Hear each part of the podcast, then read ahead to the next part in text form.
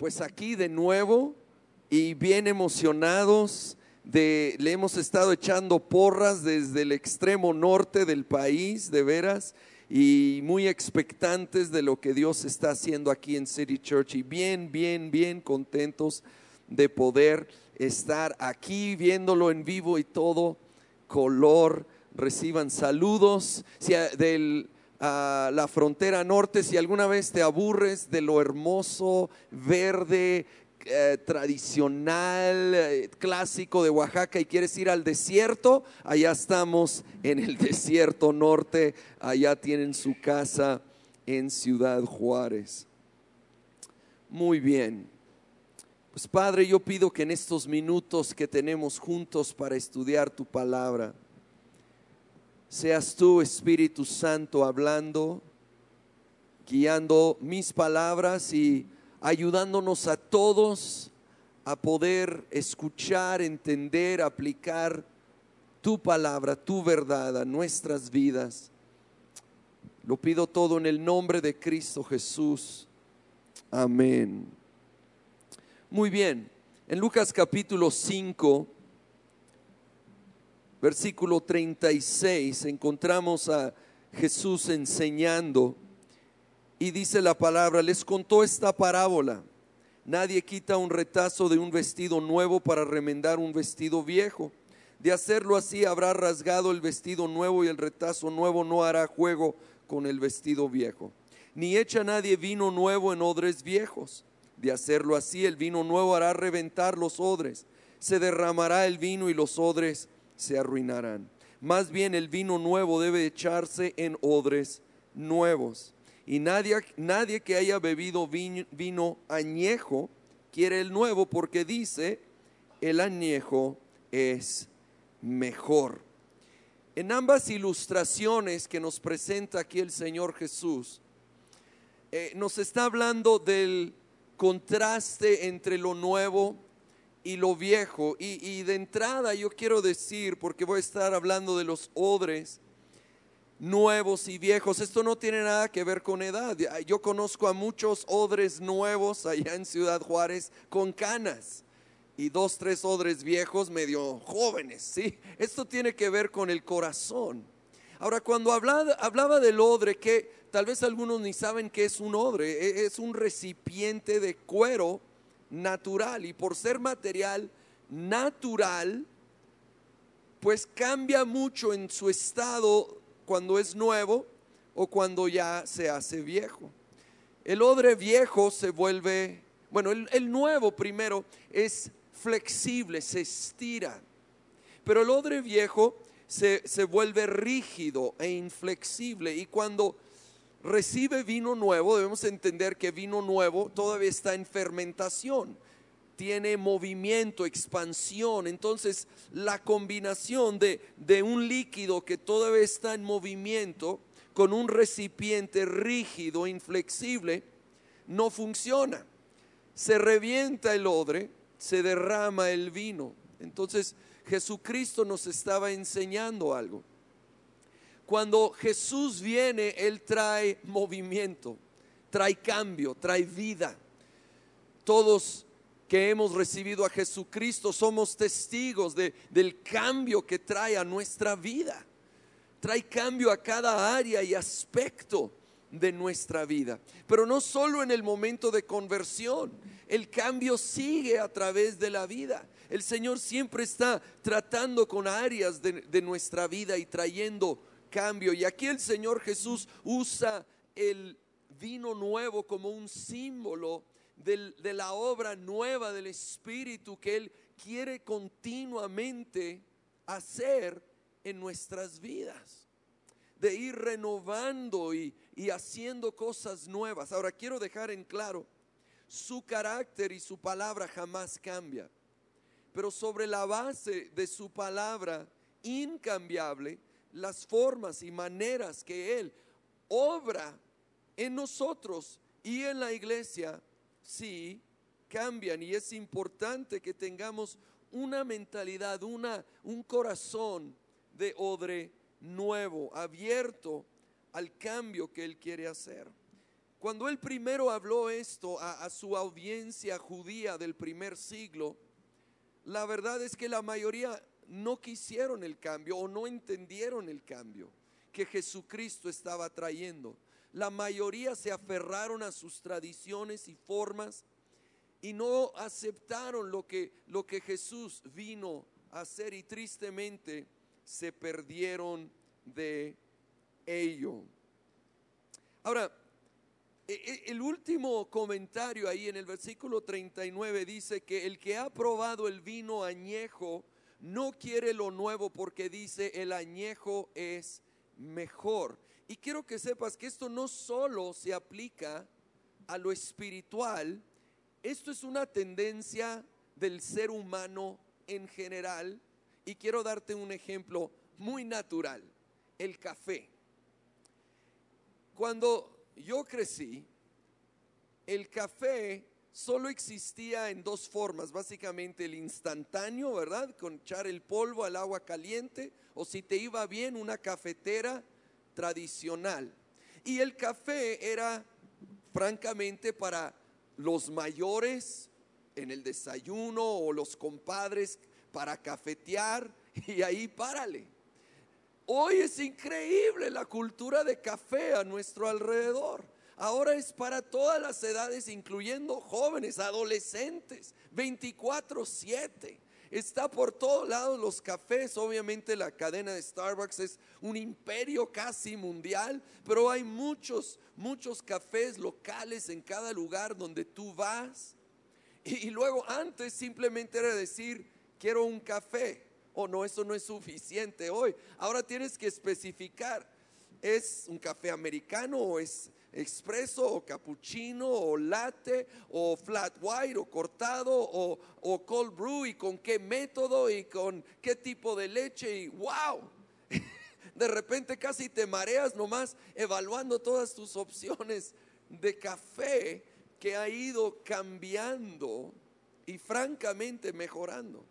Pero saben, al principio, eh, yo la verdad no crecí tomando mucho café y no era muy cafetero y cuando eh, de repente empieza a ver todo esto, yo no lo quería, a mí no me interesaba, lo menospreciaba.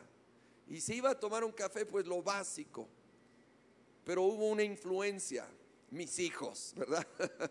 Saben de lo que hablo, ¿verdad? Los jóvenes me empezaron a decir, papá, es que debes de probar esto, es que esto es rico y esto es mejor. Y ya ya el café instantáneo es casi una abominación para los jóvenes, ¿verdad? Pero bueno, el caso es de que, ay, así como medio renuente, pero empecé a probar y de repente dije, ah, caray, esto sí está más rico.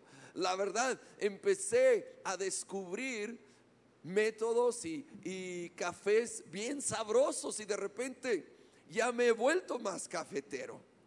Pero si yo hubiera dicho, no, el café de la manera que yo la conocí es mejor y no quiero abrirme a lo nuevo, me hubiera perdido de muy ricos cafés y no solo eso, de ricos momentos, porque ya ahora el tomarte un buen café es un, es un buen pretexto para convivir, ¿verdad? Y yo me pudiera haber perdido de todo aquello si yo me hubiera cerrado a esta expresión nueva. Ahora, eso es algo sin mucha importancia, es algo natural, pero lo uso como un ejemplo para entender cómo esto se aplica a muchas áreas de la vida. A mí me sorprende algo. Hay unos, había unos negocios muy, muy grandes de renombre en Estados Unidos, famosos en todo el mundo hace una década, que ahora no existen están en bancarrota porque no se adaptaron a nuevas tendencias y nueva tecnología. Se quedaron en, su estado de, de manejar las cosas y aún en ese nivel de negocios grandes internacionales, hay la necesidad de ir aprendiendo de lo nuevo que se va presentando. Y se perdieron y se perdieron miles de empleos, tristemente. Pero ahora deja hablar de algo un poco más personal para nosotros. porque hay muchas aplicaciones de ser un odre nuevo. Déjame hablar un momentito de la familia. Sabes, hay matrimonios, mi esposa y yo cumplimos este verano 30 años de casados. Sí, de veras que mi esposa merece un premio por aguantarme ya más de 30 años y ya. Pero saben, nuestra relación no es igual que hace 30 años. En muchos aspectos ha mejorado, pero hemos tenido que entender que no somos las mismas personas que fuimos hace 30 años. Hay cambios en nuestras necesidades, en nuestras capacidades, pero hay algunos matrimonios que quieren seguir tratando a su cónyuge como hace 10 o 20 años atrás y no están reaccionando a que ahora, repito, algunas necesidades o capacidades van cambiando. Y es necesario que seamos sensibles a esos cambios. O igual a veces entre padres e hijos. Hay padres que quieren tratar a sus hijos como si fueran niños cuando ya son jóvenes. Ahora también hay jóvenes que se quieren portar como niños, pero bueno, esa es otra cosa. Todos necesitamos reconocer que la vida, por ser viva, por naturaleza, está en continuo movimiento, cambio, creciente, y necesitamos ser como un odre nuevo que se adapta, se estira a lo nuevo de Dios sobre la base de la Biblia. Ah, dejo siempre en claro, no estoy hablando de ningún movimiento que no concuerda con la palabra de Dios, pero en formas, estilos, muchas veces Dios empieza a hacer algo nuevo y fresco para esa nueva generación. Eh, me acordé de algo que no mencioné en la mañana dando este, esta plática. Aparte de 30 años de casados, nosotros ya somos abuelitos, ¿sí? Tenemos dos nietecitos hermosos, creemos que son los más hermosos del mundo, pero todos los abuelos creen eso, ¿verdad? y, y, tengo un nietecito de dos años y medio, Lance, y cuando a veces los cuidamos y de repente pues jugamos o algo, pero en algún momento nos quedamos viendo la tele, yo no le digo a Lance de dos años, vamos a ver lo que yo quiero, vamos a ver este noticiero que yo quiero ver o este programa de deportes. Claro que no. Vemos Dora la exploradora o Paw Patrol, ¿verdad? Vemos lo que el pequeño de dos años quiere ver. Yo entiendo que me toca a mí ¿sí? Adaptarme a la necesidad del pequeño. Y creo que a veces no hemos entendido eso, pero bueno, ahí era como un paréntesis en medio de todo. El vino nuevo, representando esta obra nueva, fresca del Espíritu Santo, es tan importante que nosotros seamos personas que buscamos ser lleno del Espíritu Santo. ¿Y a qué me refiero? A mí me gusta explicar las cosas porque yo sé que puede haber personas con poco tiempo. El Espíritu Santo no es una emoción o una experiencia, aunque puede provocar emociones y experiencias, pero es Dios, como el Padre es Dios, como el Hijo es Dios, con personalidad. De hecho, se puede entristecer cuando hacemos cosas que no honran a Dios. De hecho, hay un pasaje en Efesios 4 donde específicamente nos llama a no entristecer al Espíritu Santo en el versículo 30. Ah, pero desde el 29 quiero leer porque nos habla de cosas que entristecen al Espíritu. Dice, no empleen un lenguaje grosero ni ofensivo, que todo lo que digan sea bueno y útil, a fin de que sus palabras resulten de estímulo para quienes las oigan. No entristezcan al Espíritu Santo de Dios con la forma en que viven. Recuerden que Él los identificó como suyos y así les ha garantizado que serán salvos el día de la redención. Ahora va a seguir mencionando cosas que entristecen al espíritu. Líbrense de toda amargura, furia, enojo, palabras ásperas, calumnias y toda clase de mala conducta.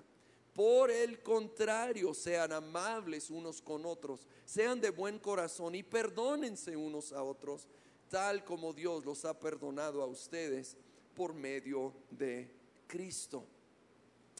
Cuando yo guardo cosas en mi corazón o dejo que salgan por mi boca con mis palabras, de enojo, de envidia, de ira, de vaya, de rencor, de amargura, como menciona específicamente, de calumnias, de críticas. Esto no honra a Dios, pero esto entristece al Espíritu Santo en, en mí y limita, frena la obra que Él quiere estar haciendo de renovación en mi vida. Así que quiero animarte hoy a que seamos bien honestos delante de Dios y pidamos su convicción, que si hay algo en mí que está estorbando esa obra nueva, fresca, representado como vino nuevo en mi corazón, si hay algo en mí que está estorbando, yo quiero reconocerlo y rendirlo, yo quiero arrepentirme y sacarlo, que no haya nada entristeciendo y frenando o estorbando la obra nueva y fresca del Espíritu en mi interior. Ahora, cuando hablamos de ser lleno, algunos dicen, bueno, si ya está en mí el Espíritu Santo, porque entra en todo aquel que recibe a Cristo Jesús, entonces, ¿por qué estoy pidiendo que venga si ya está? Buena pregunta. Él está en nosotros, pero lo que estamos pidiendo es más de su actividad, de su obra, de su influencia, para que más de su poder esté actuando en mi interior, para que haya más fruto del Espíritu. Y uno de los frutos principales conforme a Gálatas es en el carácter. Amor, gozo, paz, paciencia. ¿Cuántos no necesitamos más paciencia, verdad? Todos los casados necesitamos más paciencia. O oh, si, y si ah, tienes a tu suegra viviendo contigo, necesitas la doble unción del Espíritu. Y si tienes un hijo adolescente, la triple unción, si hay tal cosa del Espíritu. ¿Sí? No, fuera de toda broma, necesitamos más del Espíritu para la vida diaria para los retos que enfrentamos todos en la familia, en el trabajo, en la escuela, con las finanzas, con todos los retos de la vida, sí, con eh, problemas de salud, problemas interpersonales de todo índole. Tú y yo necesitamos pedir la continua llenura del Espíritu Santo. Ahora, esto no es tan complicado como puede sonar. Si tú no tienes un tiempo de oración diariamente, yo quiero animarte a que lo tengas, pero quiero darte una sugerencia. No intentes algo muy grande de, inicio. Es como el ejercicio.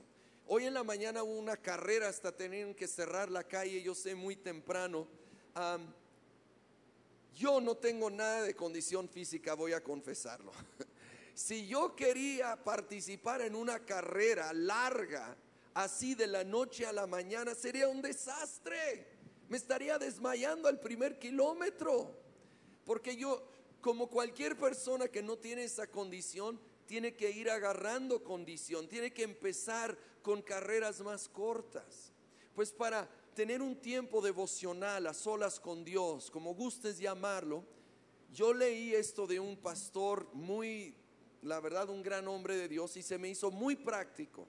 Empieza con 15 minutos, puede sonar cortito, pero es mejor, dominar eso y luego aumentarlo que intentar mucho y fracasar y abandonar por completo el intento.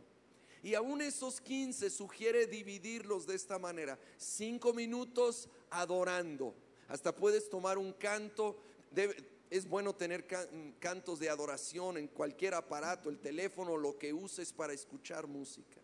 Adora al Señor, conéctate con Él, levanta, exalta su nombre. Cinco minutos, luego cinco en la palabra, leyendo un capítulo en el Nuevo Testamento, un salmo, y luego cinco minutos platicando con Dios, pidiendo por tu vida, familia, ciudad, nación. Y va a ir volando eso podemos hacer todos. Ahora, la meta va a ser luego ir aumentando esos tiempos, hasta vas a querer aumentarlos, ¿verdad?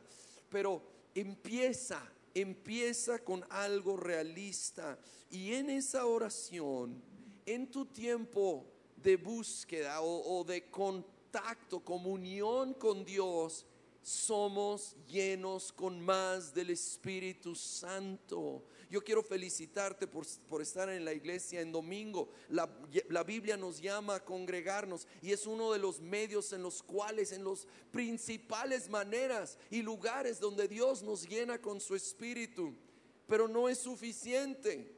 Necesitamos a diario en nuestras casas apartarnos unos minutos y conectarnos con Él y ser llenos. Es como la comida. Tal vez comiste bastante ahorita antes de venir, pero mañana vas a tener hambre. Algunos incluso vamos a querer cenar más tarde, ¿verdad? O sea, comer mucho un día. Imagínate que si nomás comías mucho los domingos y no comías el resto de la semana, claro que no. Nadie viviría así. Pues no debemos vivir así en lo espiritual tampoco. Necesitamos esa continua llenura del Espíritu y entonces Él nos va a ir renovando mientras nosotros nos vamos exponiendo más y más a su palabra. Pero a veces Él nos va a llamar a cambio y tenemos que buscarlo con ese corazón abierto a decir, Señor, haz lo que tú quieres. En una ocasión, un hombre se acercó a Jesús, lo, puedes encontrar ahí, ahí en Lucas 9, al mero final del capítulo. Y le dijo, Jesús, yo te seguiré, pero déjame enterrar a mi padre primero. Y Jesús le dijo algo, la primera vez que lo leí se me hizo tan duro porque le dijo, deja que los muertos entierren a sus muertos. Y yo pensé, wow, qué duro, Señor, no, no dejaste al hombre ni siquiera hacer el funeral de su padre.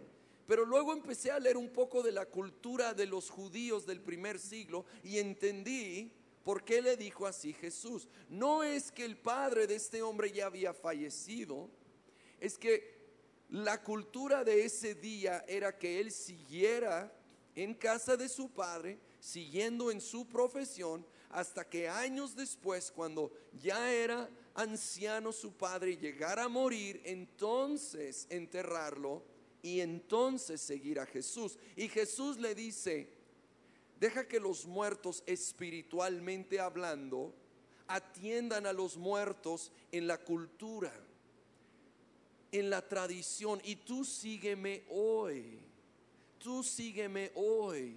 Hay momentos de decisión donde alguna tradición, alguna manera de hacer las cosas, nos empezamos a dar cuenta que ahora Dios nos está estirando y llamando a tomar un paso de obediencia y tenemos que decidir.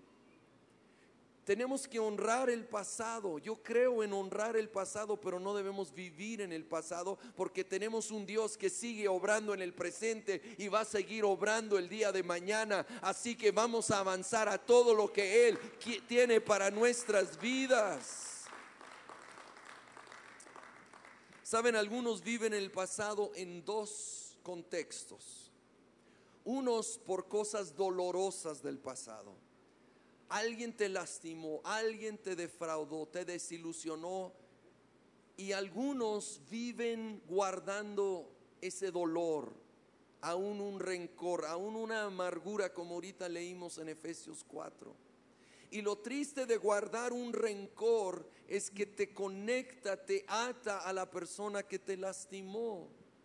Y hoy el Señor quiere que lo sueltes, que perdones si alguien te lastimó que no permitas que el dolor del pasado te esté robando del presente y futuro que Dios tiene para ti. Suelta, perdona. Ahora hay otros que viven el pasado, pero no por cosas dolorosas, sino por cosas hermosas. Y siempre están viviendo con la nostalgia de los días de gloria. Primero quiero decir que también hubo problemas en los días de gloria, no más que a veces solo nos acordamos de lo bonito. Y aparte, aunque Fueron días gloriosos, yo sé que hubo, todos tenemos recuerdos hermosos del pasado, debemos valorarlos y dar gracias a Dios por ello, pero Dios no ha terminado de obrar, Él tiene cosas nuevas hoy y mañana para nosotros, sus hijos, para su iglesia y debemos seguir creyendo para lo nuevo que Él tiene.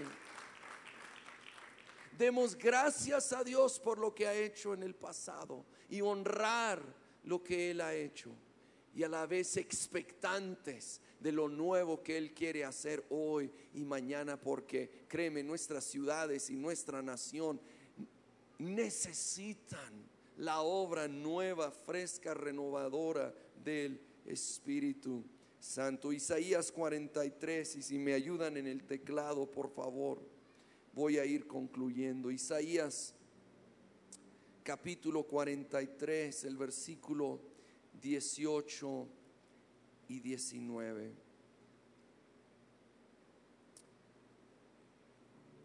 Dice la palabra, no os acordéis de las cosas pasadas, ni traigas a memoria las cosas antiguas. He aquí que yo hago cosa nueva. Pronto saldrá a luz. ¿No la conoceréis? Otra vez abriré camino en el desierto y ríos en la soledad.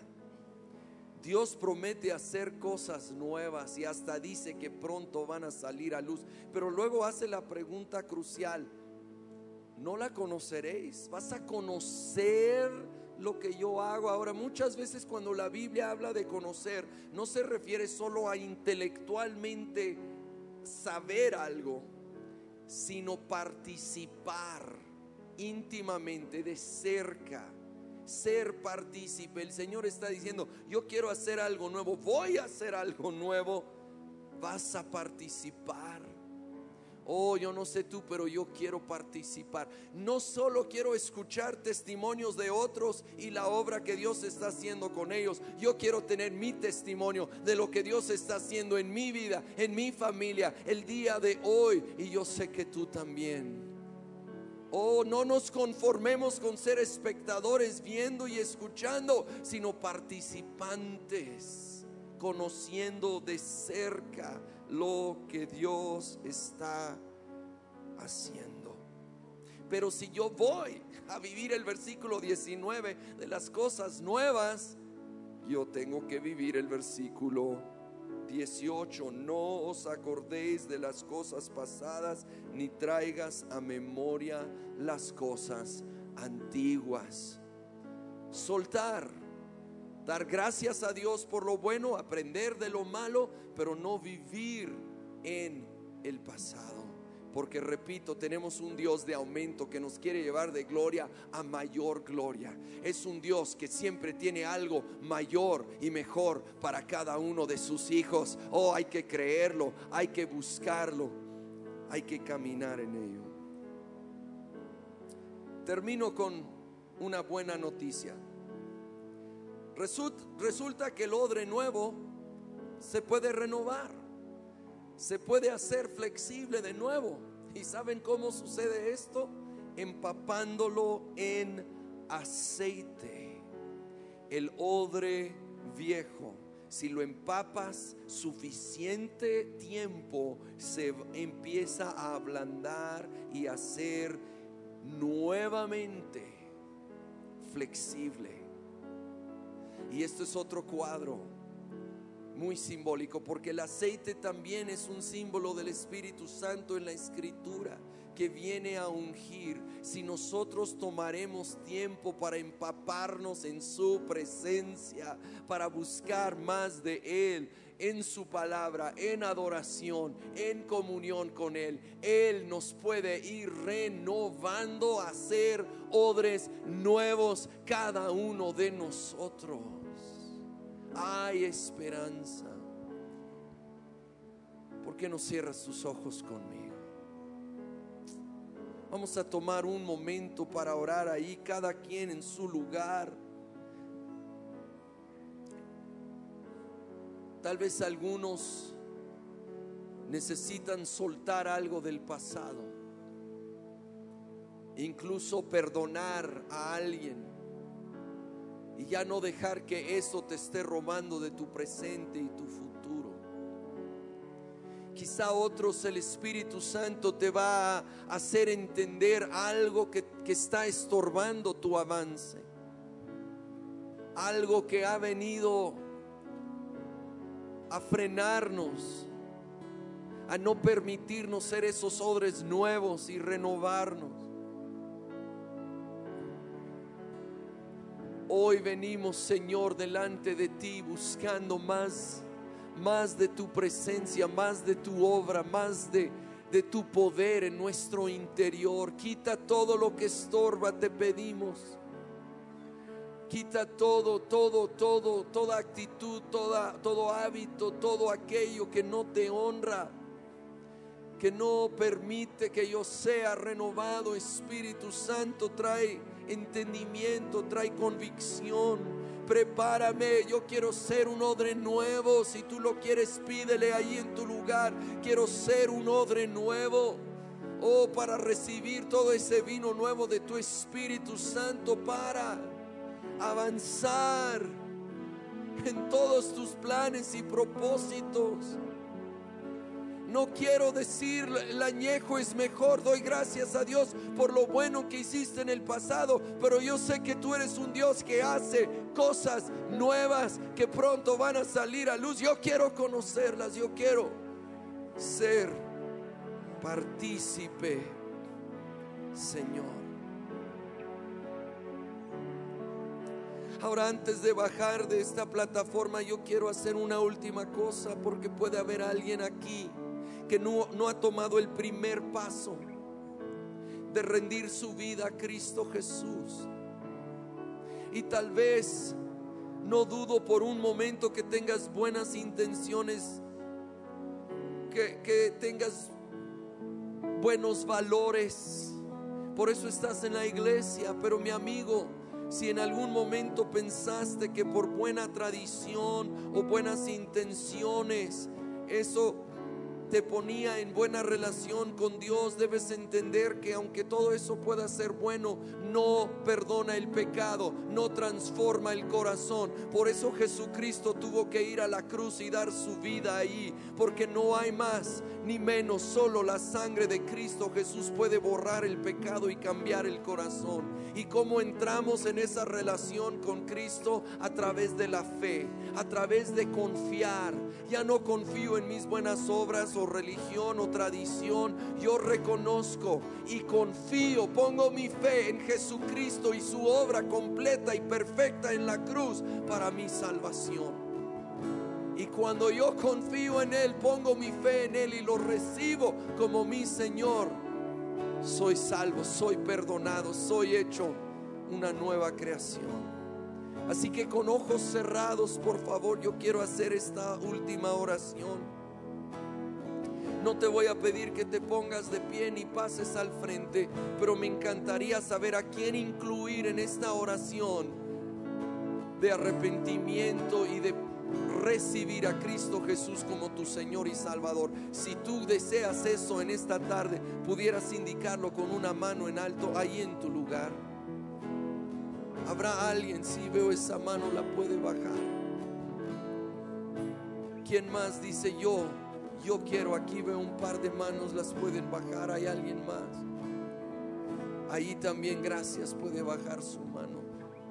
Bien, yo voy a hacer esta oración, voy a hacer la pausada para darte oportunidad de repetir. Puede ser en voz bajita, entre tú y Dios, pero que sea de todo corazón.